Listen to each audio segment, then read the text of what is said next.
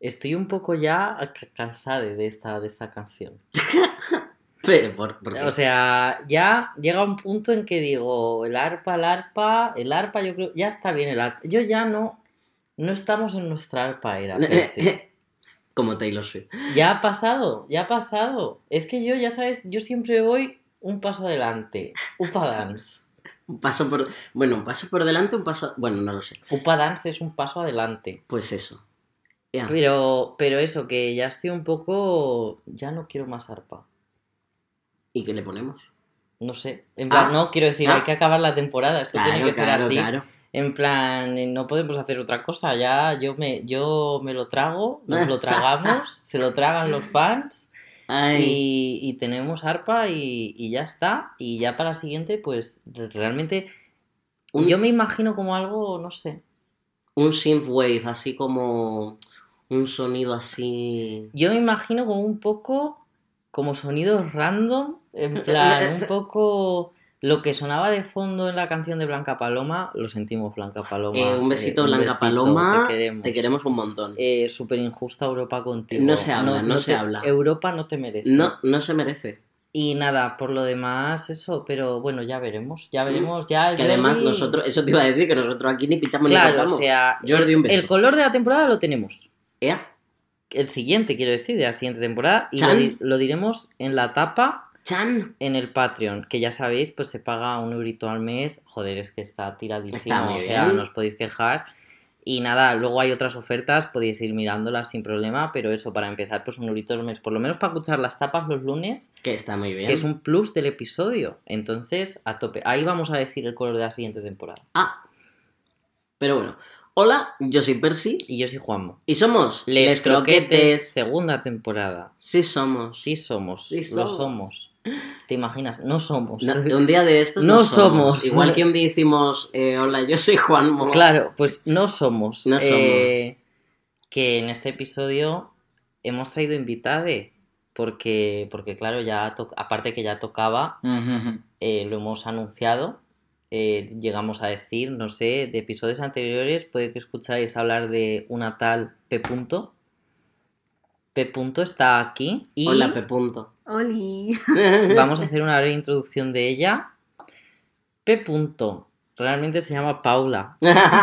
¿Te imaginas tú el capítulo P. Punto? Estudia, ojalá, ojalá alguna vez algún capítulo anónimo en el que hiciera solo inicial. Estudia Bellas Artes en la Plutense. Complutense. Clan Plutense. Y es un- una chica divertida, eh, graciosilla. Podría hacer el lyric de Sinchan, no lo voy a hacer. Ahora en serio, es una mezcla entre Nadia de What We Do in the Shadows, la muñeca de Nadia de What We Do in the Shadows, un poquito de Eda de The Old House, otro poquito de Lilith, también de la misma serie. Ella es las dos hermanas unidas. El de Lilith es que el, el Dark. el la Dark Academia apariencia. Y yo más que Dark Academia la veo witchy. También, claro. Porque el Sí, Dark Academia me witchy. remite más a. a- Academicismo. Sí. Me remite más a uniforme de cole. Y en este caso no, es No, como no, no. más que es una gótica culona. Y Sí, sí. por último, el ingrediente especial es y una pizca de la cucaracha de Kafka. Todo desquiciadas. Y me esta es. Paula. Sí, soy. Ay, Bienvenida. Oli, gracias por tenerme en el podcast. Nada. Tenía muchas ganas de venir. Ya era hora, ya era hora de traerte para acá. Nos apetecía un montón a los dos. Pronombres ella, ella, Eso. que no se nos olvide. Muy importante, acertados. Sí. Muy bien. L. No- nos alegramos de no cagarla siempre. en fin. Y, y nada, en plan. ¿A qué has venido a hablar con nosotros, Paula? No lo vas a decir tú, lo va a decir Percy, porque el capítulo de esta semana es. Monster fucking. ¡Otra vez! Otra porque vez. no para, Monster Fucking, Mamma segunda mía, temporada. Una y otra vez. Pues esto es lo mismo. Esto siempre vuelve. Cada temporada al menos tiene que haber un episodio o dos. En esta creemos que creo que solo va a haber uno. Ya no, Sería ya no. demasiado ya. Claro, claro. Y Pero nada, Paula es la persona indicada. Sí, correcto. Porque Paula está haciendo su TFG, es un proyecto muy chuli que nos va a introducir ahora mismito. Adelante, Paula, el micro es tuyo. Pues estoy trabajando ahora mismo en un proyecto, mi TFG, el trabajo de final de grado, lo estoy haciendo sobre monstruosidad y feminidad. Que dentro de la feminidad, no confundir con mujer, porque también hablo desde la disidencia de género y no binarismos y todo un poco lo que se sale de la norma y por eso se considera monstruoso. Y por esto justo nos conocimos ella y yo, porque le interesó mi tesis. Hmm. Hemos estado de charletas. Un poco, yo ya te tenía bien stalkeada. Sí, yo... Yo sabía de tu existencia y de todo, tú de la mía no, y un Es- día te llegué. Es cierto, es cierto. Pero aquí estamos. Aquí estamos, oye, pues de una fan a una amiga. Oh, bonito. Una fan. Y hemos llegado hasta jugar un rol juntas Es verdad, es verdad. de Un vampiros. rol Que monstruoso. tiene que ver. Tiene que Claro, entonces, pues nada, hemos venido también. Nos ha parecido a Percy a mí adecuado volver a hablar de Monster Fucking, porque creo que la primera vez, pues nos acercamos de una manera como muy normativa, Hmm. como muy que nos centramos en monstruos muy. ver. Sí. En, En, la escala de lo que viene a ser lo monstruoso, nos quedamos cerquita de la forma humana, Sí. cerquita de lo que se considera canon, normativo. Total, total. Mm. Eh, por supuesto, esto no significa que tiremos nuestros dos episodios anteriores de Monster Fucking a, No, la, no. a la cuneta. Nos encantó tener a Pingo aquí. Y Además, de todo hay en el, en el espacio en la viña del Señor. El episodio de Pingo es muy guay porque además como que ahí sí que hablamos más de el exposearnos a nosotros mismos y demás. Y lo de ver al ángel bíblicamente accurate como monstruo me pareció por parte de Pingo súper interesante. O sea existe que existe bien. bastante. Yo he visto bastante. El Angelusi. El Angelousi. Ay, me gusta, me gusta Angelus. suena. Y nada, en plan, y aparte de eso, introducirse al Monster Fucking por Disney Channel Halloween, esto es así, esto es canon. Luego también, dioses griegos, nos apartamos. Ahí hemos dicho ya que no, porque... A ver, porque entran, entran en el canon. O sea, Claro, como- eh, ¿te quieres? Pues no, pues, pues si te quieres tirar a Zeus no es Monster Fucking. ¿Quién se quiere tirar a Zeus? A lo mejor es zoofilia. Pero a eso lo mejor ya, es zoofilia. eso ya depende. Yo me quiero tirar a Zeus, ¿por ¿Sí? qué te voy a mentir? Sí, no que no tendría para nada una relación con él. Hombre, claro. ¿Quién tiene una relación Claro, con él? yo tendría sexo. Sexo salvaje. Así, salvaje. Los tres días, como la madre de Hércules. Ay, sí, sí, sí. Pues yo Pero tendría. Yo seguro que me haría sentir mucho placer. Ah, pues mira. Pero. Pero ya está. Pero no es Monster Fucking. Pero no es Monster Fucking. Es un. Es que es como más. O sea, es como la figura del humano, pero. Enaltecida, elevada. Es como. Sí, más que el, más que el monstruo, que es más de An- terror. Ansias de sexo y poder. Eso es querer tirarse a Zeus. Ansias de sexo y poder. Entonces hemos decidido que eso no. Así como para traer un ejemplo un poco más gráfico, pues imaginemos, imaginemos una tabla. En un extremo está el hada, en el otro extremo está el orco. Pues claro, digamos que nos quedamos como muy en el hada y a veces está más guay como ir al orco. Vamos y ya a así de, explorar el y ya orco. así del orco vas a Lovecraft, Bueno, bueno, bueno. tremendo racista. Ah, Eh, dilo. Pues- ¿Cómo se llama su gato? no, no, no, no, no, lo No voy lo a decimos. decir. No lo decimos. La N-word no se dice aquí. Eh, que eso, que llega hasta. Ya, ya te vas para allá y ya dices, ¿qué onda? ¿Dónde estamos? Pues es un poco eso. En esta intención queremos ir del orco a más allá. Y nada, hablando del orco y teniendo aquí a Paula, que me parece como súper adecuado ya sacar el tema, eh, pues aquí hay un problema ya con el Monster Fucking. Con el Mm. Monster, con el Monster. Designing. Y con es los hombres. con los hombres, con los hombres. Nuestro problema Sin no es con los monstruos, es con los hombres. sin H y con V. Y es el hecho de el dimorfismo sexual. ¿Qué es esto? Pues básicamente la diferenciación física que produce pertenecer a un sexo u otro en una misma especie. Voy a poner, esto ocurre en muchísimas especies. Voy a poner el ejemplo más básico que es pájaros, porque yo creo que es en el que visualmente yo lo veo más. Que normalmente el macho pájaro es como súper mega colorido y la hembra pájaro suele ser muy monócroma Normalita. y, y ya está. Y suele ser esa la principal diferenciación. También a veces hay diferencias de tamaño, pero sobre todo la que yo he visto más es esa en pájaros. Y ahí se ve como muy claro que eso pues es debido a un dimorfismo sexual. Que de hecho, eh, hay, o sea, se ha demostrado por un estudio que los, porque los investigadores cuando cogen a un pájaro lo anillan. Y al parecer esos pájaros son mucho más populares entre las hembras porque eh, son más coloridos, son más llamativos. Oye, O sea, pues qué guay. Eh, Sí. Claro, llevan el Apple Watch. Es como Mm, Tienen Tiene caché. perras, tiene el perras. pájaro rico. Gilito Macpato es el, el, el- el dimorfismo sexual. Pues eso. No, el- pero claro, puedo entenderlo, sí, porque es un objeto decorativo que va a Claro. llamar la atención y justo ese dimorfismo sexual lo que busca es llamar, la atención. Eh, problemitas. En seres humanos, el dimorfismo sexual está muy sesgado por el tema de la teoría de género. En el- y no estoy hablando de... O sea, no estoy, lo que quiero decir es que quiero explicarlo como muy bien para que se entienda. La ciencia es machista. En el sentido de que se ha construido desde un sistema machista. Por lo tanto, a veces hay que replantearse cosas de esa ciencia. En este caso, biología, que ya está ocurriendo, que muchos, la verdad, Claro. yo he visto a muchos biólogos que ya han hablado de este tema, que no es algo que yo esté aquí inventándome ni nada. Esto lo, que existe. suele- lo que suelen decir esos, esos, esos científicos es que la ciencia no tiene por qué ser machista, pero los científicos que han dado todo, todos los fundamentos y toda esa tal, sí lo eran. Y por eso hay que mirar la base de esto, hay que preguntarse por qué Pues teníamos eso. este sesgo. Yo por mi parte me baso en, en teóricos de que, que he tenido que estudiar respecto a la perspectiva de género cuando estuve en el máster de teoría queer, en concreto Donna Haraway, que es como una teórica queer, pero que también como que pues eso que habla mucho del tema científico. Es súper, la verdad es que no la entiende ni su padre, todo hay que Eh, pero decirlo. hombre, mujer. Pero, pero bueno, está guay leerse a alguien que escriba sobre Donna Haraway y entonces así es la manera de entenderla. Entonces sí que entiende. Y, y ella lo decía muy claro este tema de que hay que tener en cuenta que, que no hay que entender lo científico como algo intocable, al contrario, creo que la- lo guay de la ciencia pues es que puede ir variando y mejorando, sobre todo mejorando, que creo que ahí Mm. está la clave, en que tenga una perspectiva de mejora y no de anclaje, de que sea como la ciencia no está para ser dogmática como la religión, al contrario, está para replantearse las cosas. Claro. Y claro, pues teniendo en cuenta todo ese contexto desde donde se generó todo el tema de la biología humana, pues eso al final ha acabado afectando al monstruo. Y es así.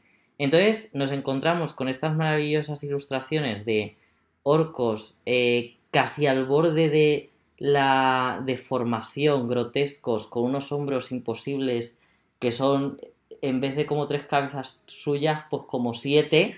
Y luego a Elsa de Frozen pintada de verde.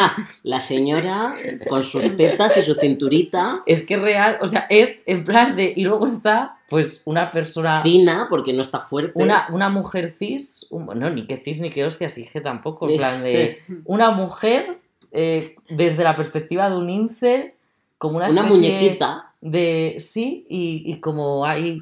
Con unas proporciones tipo bien de tetas, bien de culo, cintura finísima, Claro. Del color de la especie. En plan, si el orco es verde, pues ella será verde. Pero ya Entonces- está. Ahí llegan las, similitudes. Entonces, claro, es una mierda porque nos centramos en ese sentido, en esa parte del monster fucking y tenemos muy poco contenido de, de mujeres grotescas. Claro, todo esto yo diría que se aplica mucho, por ejemplo, en el tema videojuegos. Yo en el tema Ujú. videojuegos es donde más suelo ver Mm. este tipo de diseños. Y las armaduras. Las armaduras, Las que son un armaduras. bikini. Sí, sí. Claro, un total. nada más cubierto. Y además es como que veo a gente que intenta cambiar un poco estas movidas eh, desde dentro del sistema y se lo ponen difícil. Y me da Mm. rabia, porque entonces no tenemos nuestros referentes de mujeres mazadísimas, excepto, este, no es una monstrua, pero la voy a decir yo aquí directamente, eh, la de Arcane, la Ay. madre, la madre de la política, Ay, que ay, está ay. mamadísima Sí. que no es, repito, ella, ¿eh? no es una monstrua, pero nos alegra verla, pues eso, tipo, joder, pues claro, está mamadísima, en plan. No solo ella, también la de los bajos y todo esto. Bichotas. Sí. ¿Qué se Bichotas, claro, eso está muy bien. Pues es un poco, a eso es a donde vamos de esa línea de, de que, por ejemplo, pues el, si el dimorfismo, como se conoce actualmente, que lo he dicho, ya hay personas eh, dentro del mundo de la biología que ya están hablando de ello lo están cambiando, pues por ejemplo, la, la- esa mujer de Arcane hubiera sido pues una señora muy normativa con un poquito de bíceps. Sí, Y es una cosa que es ahí donde se ha reflejado mucho, lo voy a decir, lo voy a decir. Como gran fan que sabéis que soy de Hulk porque me pone Mm. muchísimo, porque él es mi monstruo soñado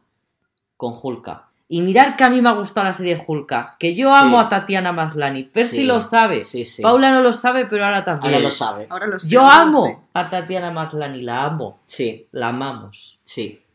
Pero es verdad que su diseño de Hulka es una mierda. Y honestamente me parece que lo, lo- lo fuerte que es la Tatiana como actriz, creo que la, la coartaron de alguna manera y por eso se quedó un poquito más mm, corto, en mi Mira, opinión. yo con ella no voy a mentir. No, como que me ha gustado. Digo Mm. ella en la serie que no he sentido yo que se me haya quedado por mi experiencia, como que en ese sentido bien, pero es verdad que su diseño de Hulka Es una señora alta y un poco un poquito fuerte. tiene, sí, tiene como dices, pero digo, pero, Pero es que mira, la, mira mira, Hulk, Hulk, Es es que, que- encima los puedes ver uno al lado del otro y dices, es que no tiene sentido. En plan, no lo tiene. Esto es lo que se decía de... Bueno, que ya me meto un poco más en el terreno de la Paula. Pe- perdona por cortarte, pero quédate con lo que ibas a decir. No puedo. Pero ah, continúo. Intentaré. Inténtalo. Pero es que me parece muy importante decir cómo lo excusaron los de Marvel en el sentido de sinvergüenzas. Porque los de Marvel lo intentaron excusar diciendo, claro, es que los rayos gamma afectan diferente No. dependiendo la persona que seas. Ay, por Y por eso ella, por ejemplo, de Hulka, eh, que esto en los cómics también pasa, eh, puede hablar normal. No es Mm. como Hulk, en plan que está como un poco algo, tu cerebro parece que no furula. Y aquí dijeron, claro, a ti es que te afecta de manera diferente. Lo excusaron como por ahí. ¡Mentira! Pero eso es como, no, es que tiene que ir desnuda porque necesita que le dé el sol en la piel. Claro, no ¿no? con vainas, o sea... Pues eh. eso. Entonces, eso, ya está. Era eso. Vale, yo... Ah, que aquí me meto un poco en el terreno de Paula, pero la idea esta de... mm, Ay, es que los hombres también se sexualizan tal cuando cogen a un señor supermazado y es que realmente el hombre es eh, fantasía de poder y la mujer es fantasía sexual. Ah, y esto sí, se aplica también a los monstruos, que es como... Sí. Claro, sí. Aquí ya entramos en eh, mi libro. He venido yo aquí a hablar de mi libro. Eso, Habla, habla de para, eso has venido.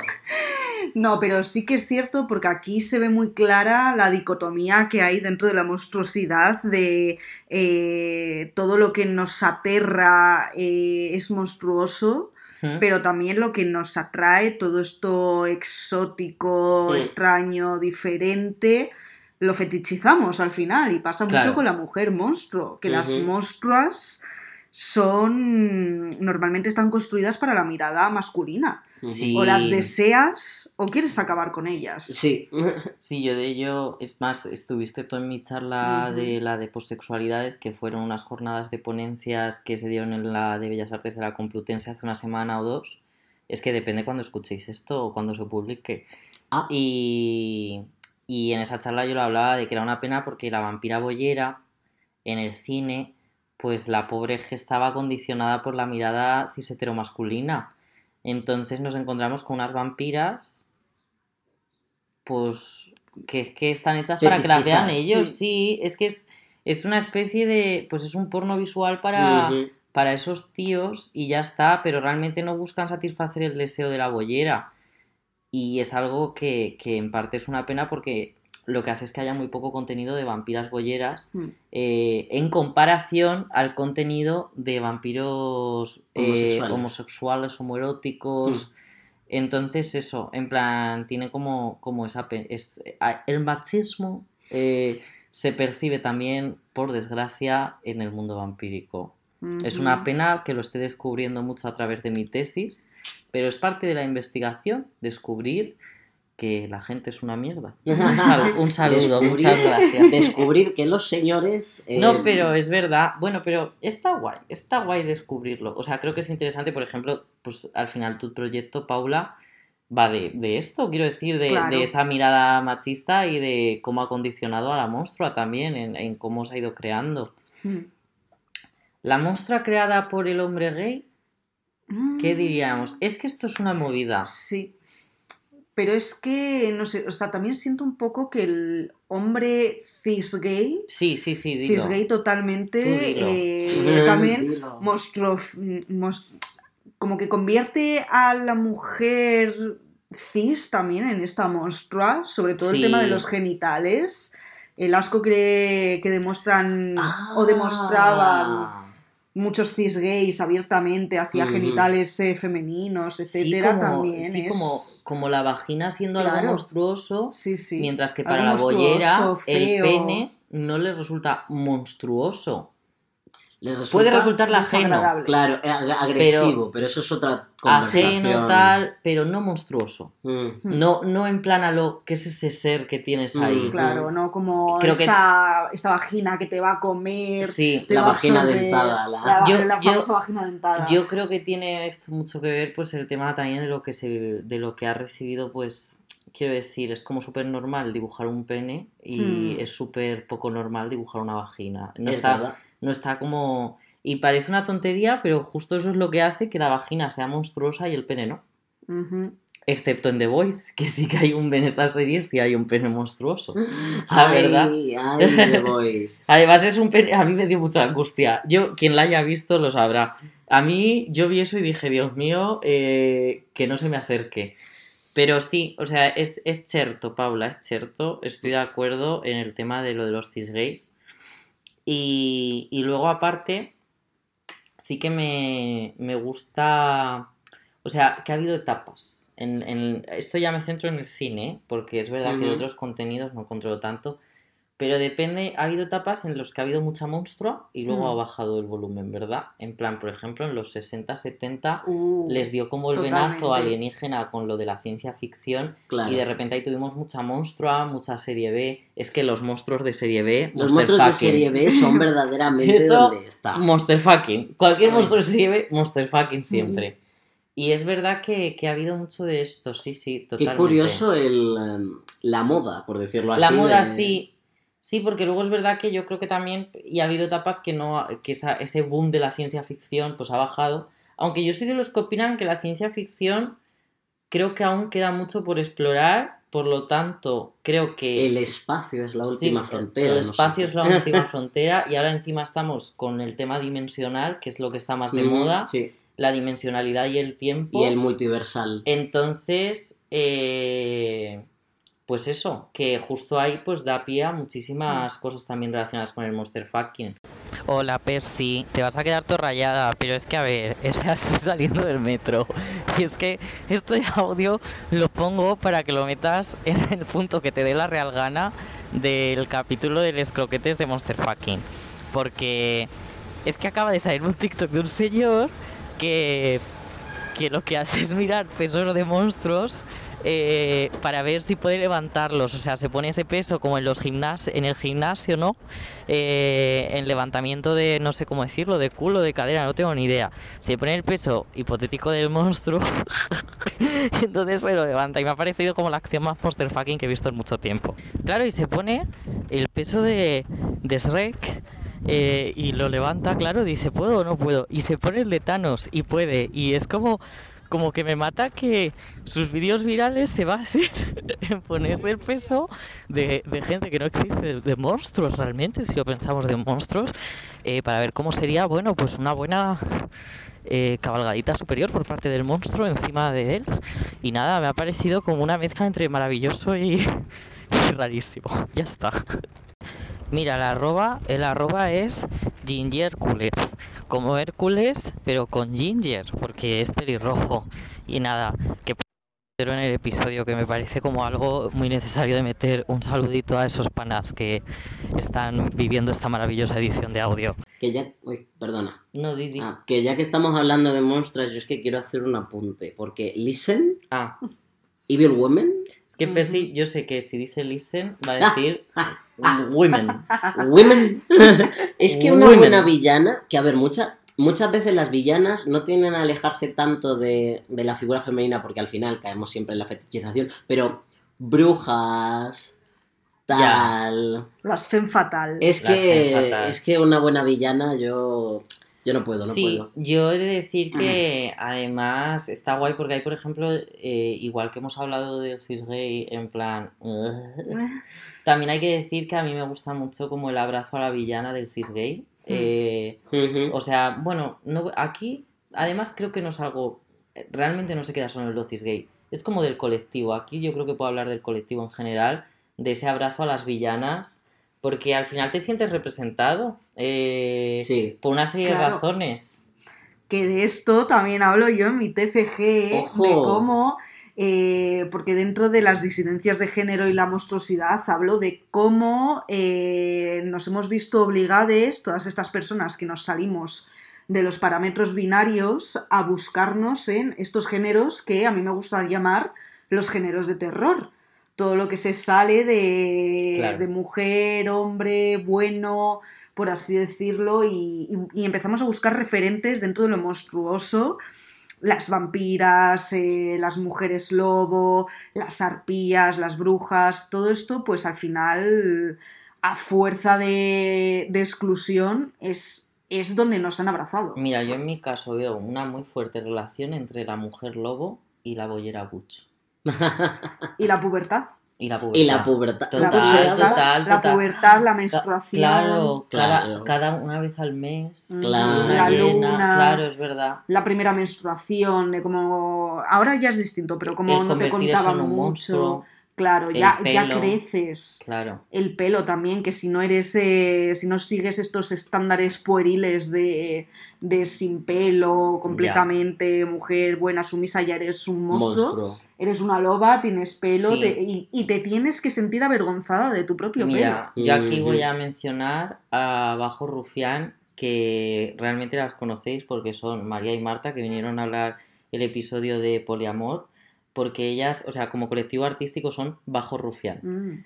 y eh, tienen bastantes eta- obras, no me gusta decir, bastantes piezas de, de arte que, que giran en torno a esto que ha dicho Que Paula, relacionan, sí. de esa violencia recibida por, por el tema del vello, y La luego aparte, y lo hablan Mm. sobre todo desde su identidad de, como ambas Boyera Butch, entonces es súper interesante, de verdad que recomiendo mucho, que al final es que tiene mucho que ver. Si es que una Mm. Boyera Butch, para realmente, ¿qué es un monstruo?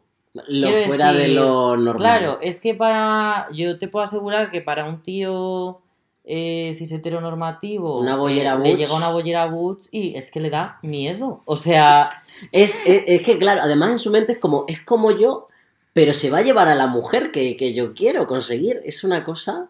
Entonces, yo qué sé, ya, eh, realmente está viendo que su, que su identidad al final es una construcción que puede imitar cualquier persona. Y eso, Efectivamente. y eso da miedo. Y de repente se tiene que buscar otra, otra cosa, y una identidad de verdad. Total. Pero bueno, esto ya sería un monster fucking, que es verdad que nos hemos ido más a lo normativo. Sí. En plan, volvemos al monstruo. Justo de eso quería hablar yo de la idealización de la monstra. De, ay, es que es. Porque yendo en contra de mí mismo de las villanas, yo no quiero que sea una villana sexy. Una villana que sea un bicho de pantano que se haya despertado y luzca mm, que lleva 40 años de siesta.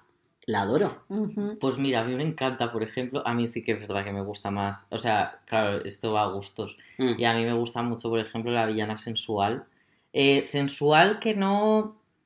No sé cómo explicarlo. Cuando digo sensual no me refiero sensual para resultar sensual al hombre, sino sensual por sí misma. Sí. Un ejemplo de esto que saco ya directamente a coalición, Úrsula. Mm. Para mí Úrsula es sensual, pero no está siendo sensual para atraer a ningún hombre. Porque, ella está, está, muy alejada. ella de- está a sus movidas y con la única que habla es con Ariel.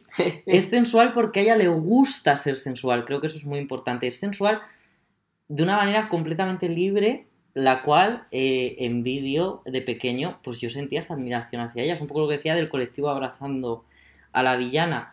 Y dicho eso, a mí me gusta cuando pasan las dos cosas de la monstrua de pantano Sí, que lleva 40 años durmiendo y se acaba de y a la vez es sexy. Es un poco como que me hace gracia, es un poco esa especie de dress code de Halloween, de monstrua del pantano sexy, en Entiendo. plan de... Es como me parece muy camp, Que- me parece comprendo. muy camp. También te digo, es El monstruo camp, el monstruo mejor.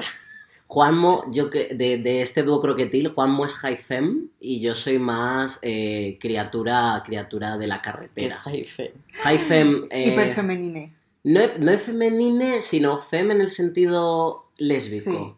Sí, Estoy sí, aquí entiendo. adjudicando los estos. Que soy una lesbiana, ojalá. ¿eh? O ya me gustaría, quiero ser una lesbiana Swifty y no puedo serlo. Hyphen. ¿Ves? ¿Ves? Hyphen. ¿Ves? Yo admiro mucho la lesbiandad, es verdad, lo reconozco. Intento admirarla que no idealizarla. Ujú. quiero importante, que es que al final uno puede caer en la idealización y no es, y no es lo que yo quiero hacer porque, porque no es eso. En plan, yo no quiero alejar la lesbiandad como si fuera una diosa, al contrario, pero es verdad que es una cosa que a mí me gusta mucho el contenido lésbico. Mm. Lo disfruto mucho y Sí, además eh, es que me parece al final... Creo que es porque ya estoy un poco harto siempre de ver a los dos cis gays súper normativos dándose el lote. Y entonces, pues, pues, me disfruto más. Yo uf, retrato a una mujer en llamas y es Uf. como. ah. Claro. Y luego lo dicho, con el tema de la monstrua, pues eso, justo he mencionado a Úrsula. ¡Ay, qué poco queda para la sirenita! Lo tiene- No lo tiene- lo más, tiene que no decir, lo más, tiene que no decir. más. Todos los días me veo cosas liqueadas, todos los días, es increíble. Yo estoy intentando evitar spoilers si él me los manda. No, Ese- esto, es, esto es verdad, pero Esto porque se os mando a todos mis contactos, no a todos. pasa nada. Así en masa. Entonces, pero con Úrsula me pasa esto. Y luego también eh, hemos estado hablando antes, cuando estábamos preparando el podcast, el, el episodio del tema de, de un poco de las movidas del queer coding y demás, de que al final, eh, pues claro, ¿qué es el queer coding? Porque esto es otra movida muy relacionada con el monster, o sea, no hablo de qué es el queer coding como qué significa la palabra, sino de qué relación tiene con el monster fucking. Claro, en nuestra opinión, Claro. pues tiene mucha. Pero sí que es verdad que luego piensas, joder, pues sabes el contexto de Úrsula de... Ya no me quedo solo en lo de que esté basada en Divine, hablo de quién la construyó, que fue un hombre.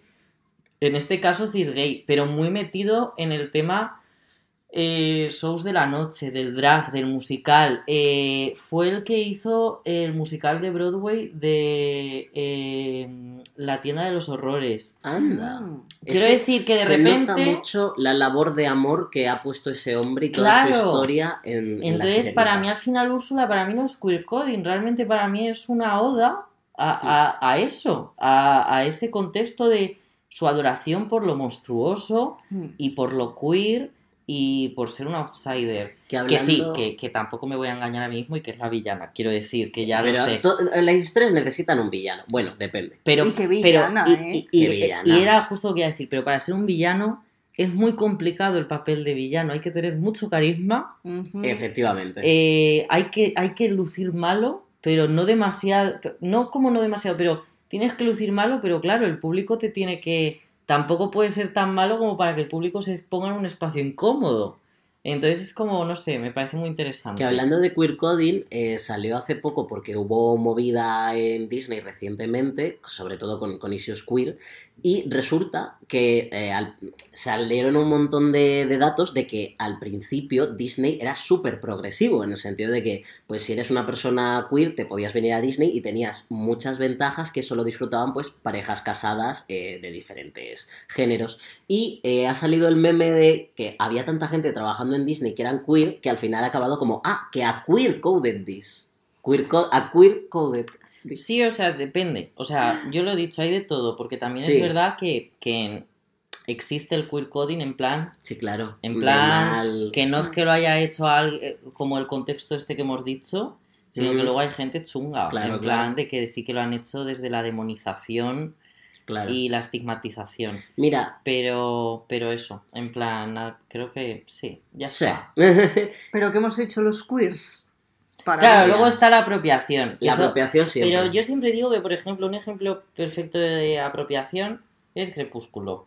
Porque Crepúsculo es muy hetero. Sí, no, de verdad, o sea, sí, los sí. libros son súper cisetero y eh, unas ideas como súper poco progresistas, eh, todo el tema del aborto, todo el tema, o sea, fatal, fatal, fatal, Pero ¿eh? llegaron los queers. Y llegaron los quiz, pero claro, pero- y tampoco fue difícil, porque es que tú ves la peli y es que parece un ejercicio de arte camp, o sea, es una cosa como súper increíble. Sí. Pero, pero sí, o sea, yo creo que el tema de la apropiación también está muy relacionado con el monster fucking. Vamos, que al final da igual. Que da igual que lo que hagáis heteros, que da igual, porque Que siempre sí va a acabar en nuestras Las manitas, garras, las en manitas de queer. en nuestros tentáculos bulbosos, chorreantes, de Mira. sustancias. Eh, ¿Cómo vas a acabar esa frase? Lúbricas. Lúbricas. Eh, justo iba a decir que los tentáculos eh, de las cosas más monstruosas, así ya alejándonos de la figura humana, que más han llegado a, a la media estándar, ¿sabes lo que te quiero decir? Es Porque, que un buen tentáculo.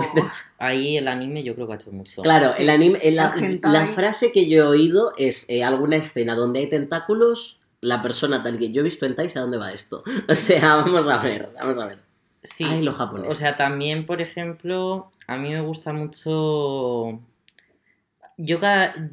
Una cosa que me gustó mucho, vuelvo otra vez a sacar el congreso este por sexualidades, Mm. es que mostraron. No recuerdo en qué charla fue. Ah, fue en la de Alonso, el que ha organizado por, se- por sexualidades. Alonso, un besito desde Un aquí. Te queremos. Te queremos molt. Te lo decimos en catalán y todo, te estim molt. Ojo, Eh, SC2. Dilo, Eh. total, Duolingo. Eh, ¿Qué estaba diciendo? Se me ha ido. Ah, sí, la presentación de este chique. Que hablaba como de sexualidades no normativas y claro, de repente, pues una sexualidad no normativa que ahora como que existe y que luego la investigué y es verdad, el slime. Ajá, el sí, hay slime mucho, hay y- mucho de... Pero está como el, me hago una paja con slime, que diría que es como la más normativa, pero directa. luego, ya si te vas a otro mundo de monstruos de slime que te tragan. Te Y eso es. Monster Fucking. Eso es Monster Fucking. Totalmente. Homer, Homer Simpson, hay un episodio que se come una. un- Una un- casa un- del terror... Uf. Y se Sí. come eh, una masa que llega dentro de un asteroide que cae en su, en su patio. Claro. y empieza a engordar y empieza a comer y conforme va engordando se va convirtiendo en una especie de, de monstruosa gordura slime que se va comiendo todo lo que pilla que además le ponen de fondo la de I like big boobs don't not lie No, no, no, no, no. entonces es como que dices wow o sea realmente esa lectura de, de llevar la gordura a lo monstruoso no es algo que nos pilla ajeno No, Paula de esto aquí está, sé que está muy puesta efectivamente.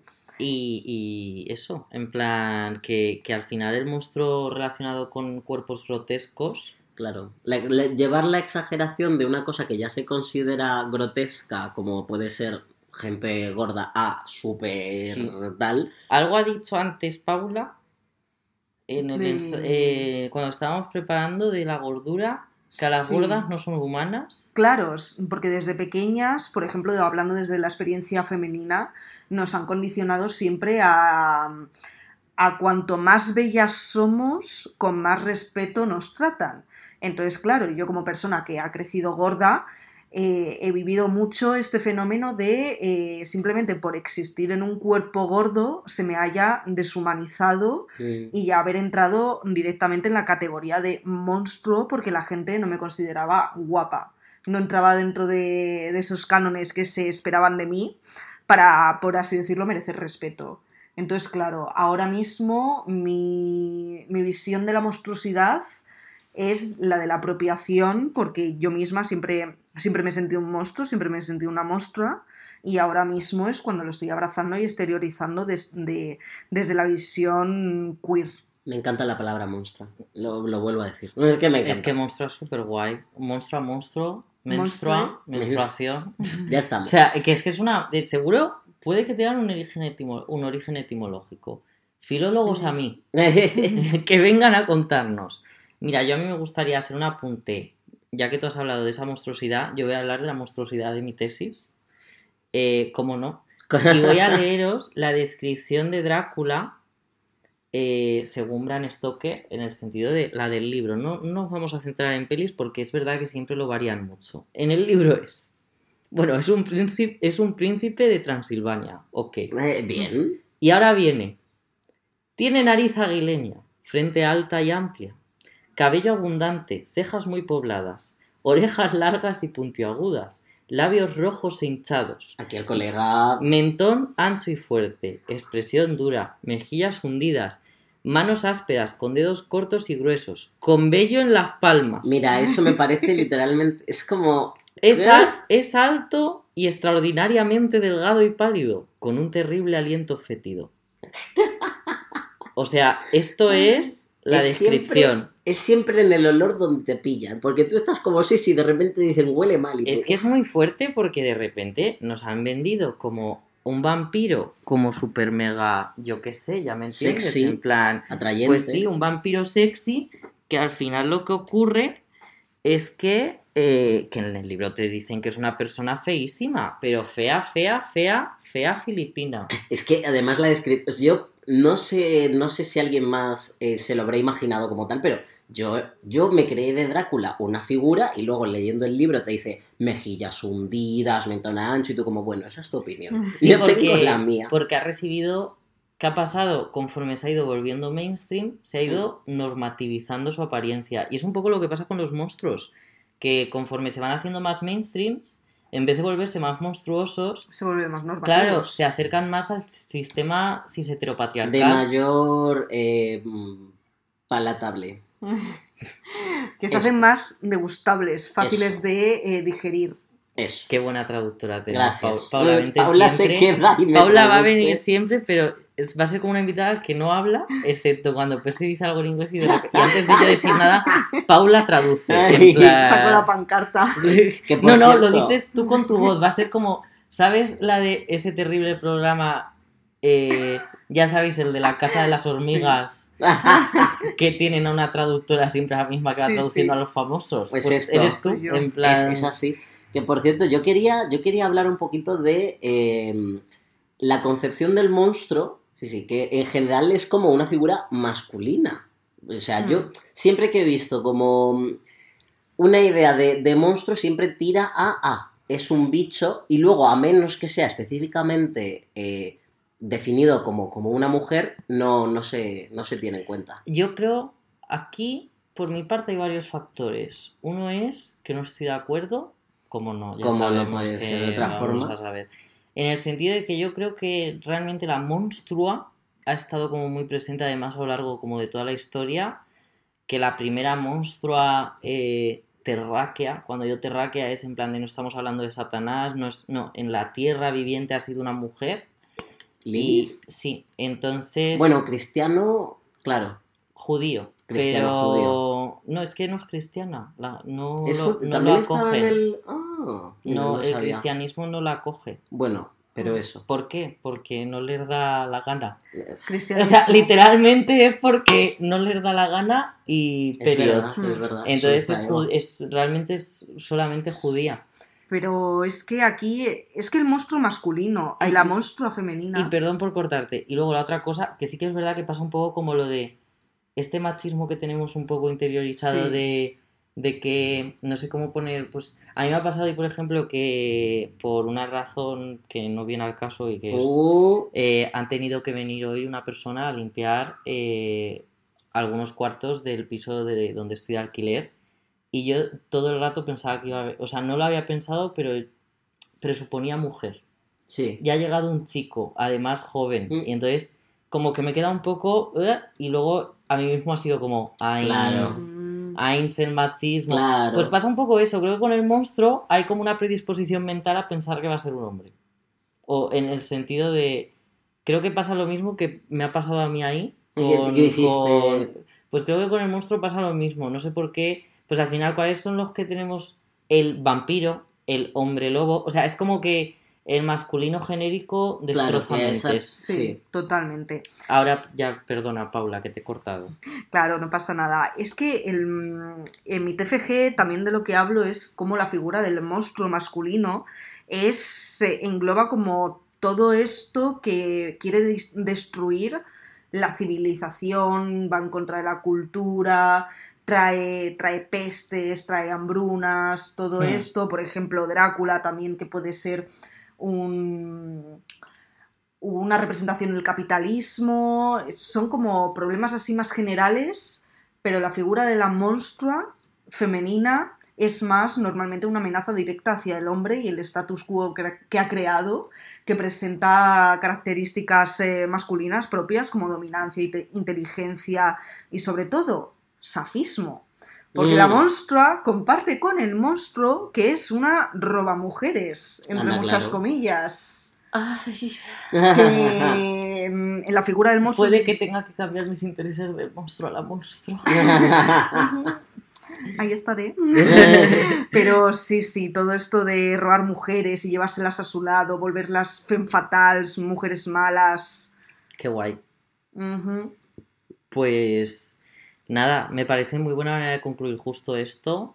Entonces ya, se- uy, esto es una ración larga. Algo más. Había mucho que hablar de vuestro eh, fucking. Sí. Antes de que te hagamos la pregunta, ¿algo más que quieras añadir? Bueno, eh, yo quería añadir que se me ha olvidado al principio, perdón, pero un besazo, María, que sé que nos estás escuchando, que Ah. fiel fan de, de las croquetas, amiga y compañera de carrera, eh, y eso. Qué fuerte que tengamos fans. Es una, Una cosa. fan. Es una cosa. Una fan. Una fan. Una Muy fan. maja, es una tía chulísima. Es que sí es, yo la he conocido y lo que hace artísticamente hablando me parece muy guay. No, la tengo, la tengo que Trabaja, yo. trabaja falta. mucho cultura pop. Hmm.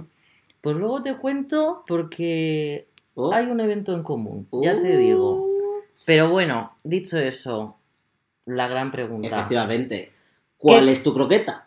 Que- Yo iba a decir qué croqueta eres, También, pero como, ¿no? como no tal cual, me he callado. En plan, para que no quedara ¿Solemos mal. decir qué o cuál? No me acuerdo. Pues, ¿qué, eh, Bueno, en ¿qué croqueta eres? ¿Qué croqueta soy? Llevo, llevo desde que me lo planteasteis venir aquí al, al podcast pensando qué croqueta sería y he llegado a la conclusión de que soy una croqueta de boletus.